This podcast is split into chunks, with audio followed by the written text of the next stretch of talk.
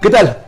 Continúan las denuncias contra los servidores de la nación, que exigen a padres de familia el recurso que reciben del programa federal La Escuela es Nuestra.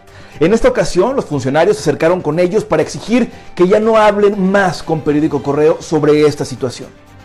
Todos los detalles de ese tema que está ocurriendo en el noreste del estado lo encuentras en nuestras redes sociales y también en nuestro sitio web www.periodicocorreo.com.mx. MX. Yo soy Roberto Itzama y a continuación te presento lo más destacado ocurrido en las últimas horas. Esta es la tercera de Correo al Punto.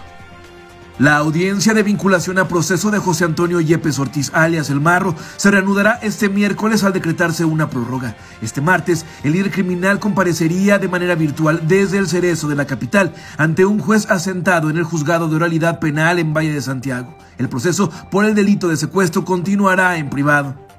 En la colonia Santa María del Granjeno del municipio de León, un hombre fue asesinado a balazos mientras se encontraba en su vehículo. El hecho ocurrió alrededor de las 2.20 de la tarde entre las calles Mar Báltico y Océano Ártico. Elementos de policía atendieron el reporte y encontraron el cadáver dentro de un sedán rojo. Al momento se desconoce la identidad de la víctima y de sus agresores.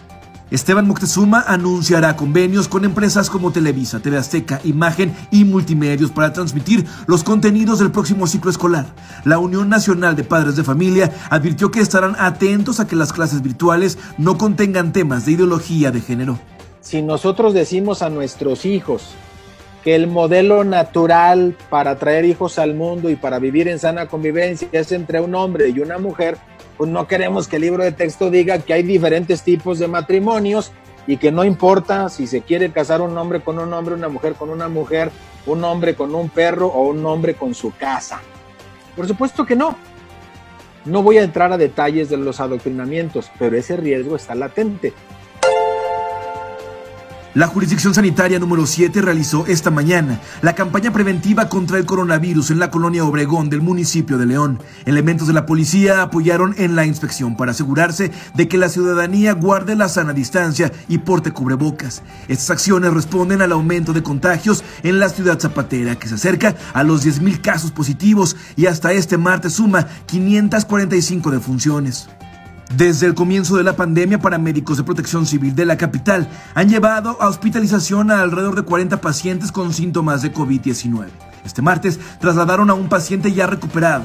La ambulancia que utilizan pasa por todo un protocolo de sanitización y cuenta con una cápsula que permite aislar a la persona contagiada para proteger a los elementos. Así lo explicó José Félix Pérez, director de Protección Civil. No ha habido ninguna sospecha aquí en el interior de la corporación. Este, precisamente a todo el aislamiento que, que, se da con los elementos ¿no? y con todas las medidas preventivas para, para evitar este algún contagio a los paramédicos.